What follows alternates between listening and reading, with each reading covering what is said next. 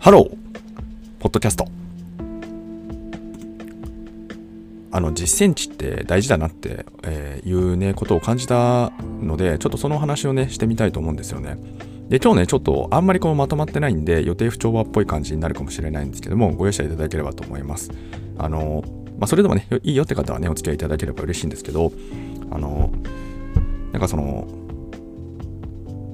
あの、あたかさんってね、あの、いらっしゃるじゃないですか。あの、たびたびね、このポッドキャストでも、あの、お話ししてるんですけど、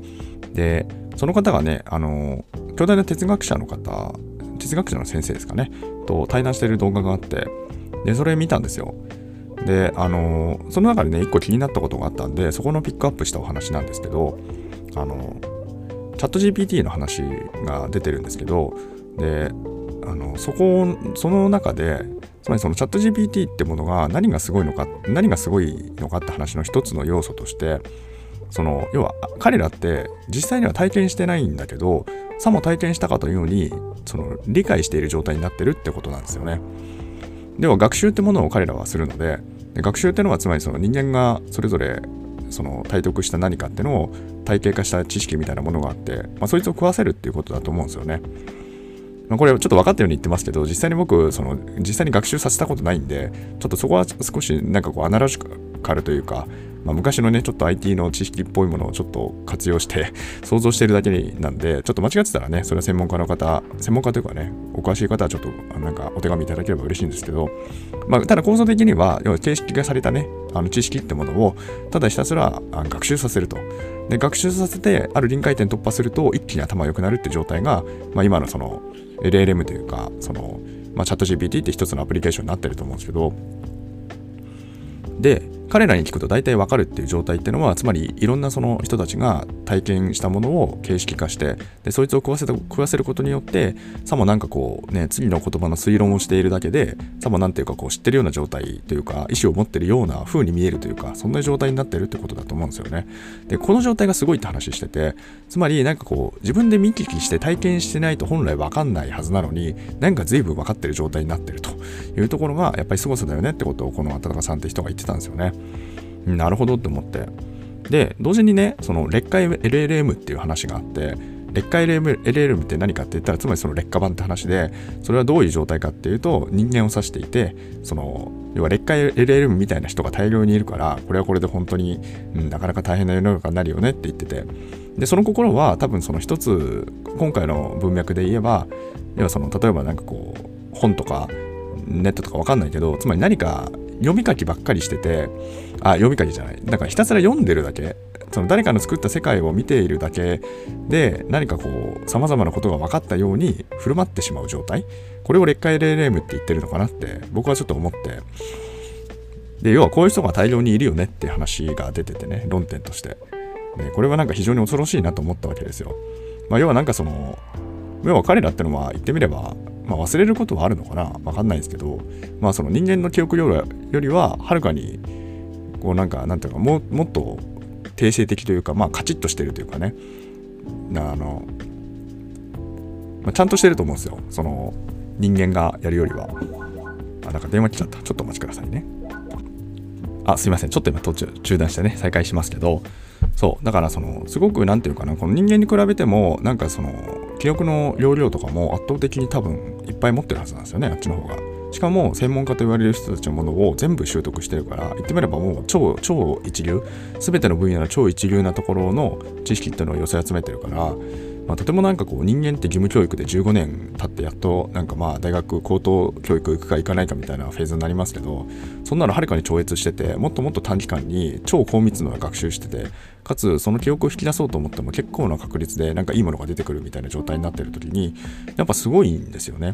って言った時にやっぱりなんかその実践値今日の話の実践値ってところななななんやねんって話はだから結局その世界に対してフィジカルに自分がいかにこう分かる状態に持っていくかってところをやっぱりもうよりやっていかないといけないんだろうなって思ったんですよね。まあ、これはもうなんかそのチャット GPT っていうか AI, AI 界隈ではたびたび言われてますけど、まあ、特にね、ホリエモンなんかその行動が大事だ、行動、行動、行動って結構もう5年ぐらい前の書籍から随分と書いてるような印象があるんですけど、まあ、もっと前かもしれないですけどね、僕が感じてるのはそこなんですけど、まあ、その本質ってのは、だから結局その、なんかその誰かのコンテンツを介してその理解するっていうところに偏りすぎてはいけない。まあそれがゼロではいけない。あゼロになっちゃなってもダメで、ほどほどにあっていいって話なんですけど、ただそればっかりで頭でっかちになって分かったようになってしまう。で、その先になんかその自分の行動がないというか、自分から世界になんかこう取りに行く。まあそれは身体性って言葉かもしれないんですけど、その自分から取りに行くとか自分から何か働きかけるとか何かやってみるとかでそれがね役に立つ役に立たぬじゃなくてねとりあえずやってみたいからやってみるんだみたいなとこまあその意思を持つ状態になるというかね、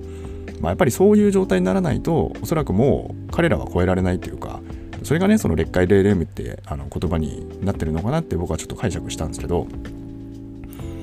でこれはやっぱりねなんかその劣化霊霊夢状態ってのはやっぱ結構うん割と存在するのかなと思って。だからね、そういったところをやっぱり距離を置きたいと思ったし、その自分なりにはね、なんかもっともっとこう世界に働きかけるというか、まあ、そういった、まあ、世界にっつったって別に その大きなことをやろうって言ってるわけじゃなくてね、単純にその面白いなと思ったものは、まあ、どんどんやるし、うん。っていうところ、まあ、それをただひたすら繰り返していくっていうのが、まあ、やっぱ大事なんだろうなってことをね、改めて思いましたっていうね、そういうお話でございました。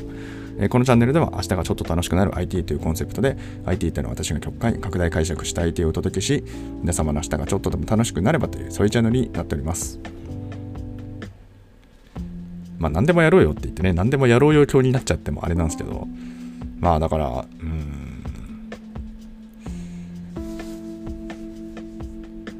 だからやっぱりそのね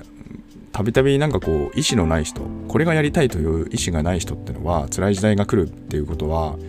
皆さんね言葉は違えど僕はその総論そこにたどり着いてるなっていうふうに見ててで僕自身もまだその根拠レスなんですけどそこはね非常に感じてるんですよ。なんかうまく言えないんですけど。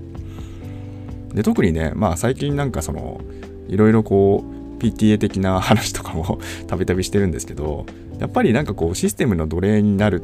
そこに対する意思がないっていう状態そこをなんかこうメタ認知してないって状態っていうのは非常に危ないなというか、うん、なんかこう危険だなってすごく思ってしまって。だからうんだからなんかね、なんかもう本当にこうどんよりする 感じになるというか、まあだからこそね、自分的にはそういう世界になるべくこうもう自分的には、まあそういう世界が存在したのはしょうがないんで、自分的にはもうなるべく距離を置いていかなきゃいけないなって思ったんですよね、改めてね。まあその距離を置きすぎちゃってね、あんまり浮世離れしちゃっても良くないのかわかんないですけど、まあ、あるいはそこで折り合いをつけていくかね、そのそれはそれぞれの人生ステージに応じるので、ちょっと、うん、なかなか難しいんですけど、まあ、というところですよね。だからまあ、その、なるべくね、あの楽しく、楽しくっていうか、まあ、その、楽しくっていうか、ファニー的な意味じゃなくて、なんだろうな。まあ、でも、ななんていうかな、この、よより、なんていうかな、どんどん貪欲に、こう、貪欲、うん、それも違うけど、まあ、なんかやっぱり、その、分かった気にならないっていうところ、うん、が大事、なんかその、謙虚さみたいな話と、あとはその、世界への働きかけというかね、自分がその何かしていくんだ、みたいなところを、一歩、一個ずつね、別に明日新しいゲームをやるでもいいんですよ。新しければね、何でもいい。自分の枠を超えれば何でもよくて。みたいなことをなんかこう繰り返せる人たちっていうのとやっぱりこう仲間になっておくっていうのは大事だなと思ったんですよ。でおそらくこれは自分が見てる限り結構少数派なんだろうなって今見えてるので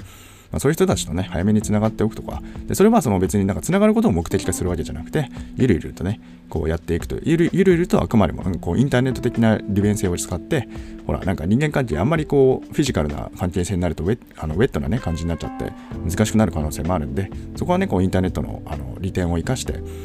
あの、なんていうのかな、こう、緩くつながっておける状態にしておくというかね、まあ、それはつかず離れずでいいと思うんですけど、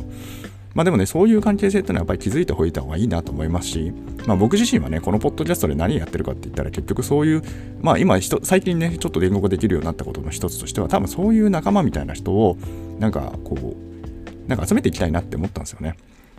まあその別にコミュニティにしようとかそういう話ではないんですけど、だからもしもね、なんかこういうコンセプトに共感するよとか、あるいはなんかなんとなく面白い曲聞いてるよみたいな、この時間までね、聞いてくださるよみたいな皆さんいらっしゃったとしたら、あの、本当にね、その、長らくよろしくお願いします。なんか、うん、やっぱりなんかねちょ、ちょっとね、苦しくなりそうな時代、やっぱり来るなって、僕は結構この5年、10年はね、結構そんな風に勝手に見てるので、まあだからそのあたりでね、なんかこううまく サバイブしていけるような感じになるといいなってのは思ってますってところで、まあよくわかんないお話でございました。えっ、ー、と、それではね、皆様とまたお会いできる日を楽しみにしております。Have a nice.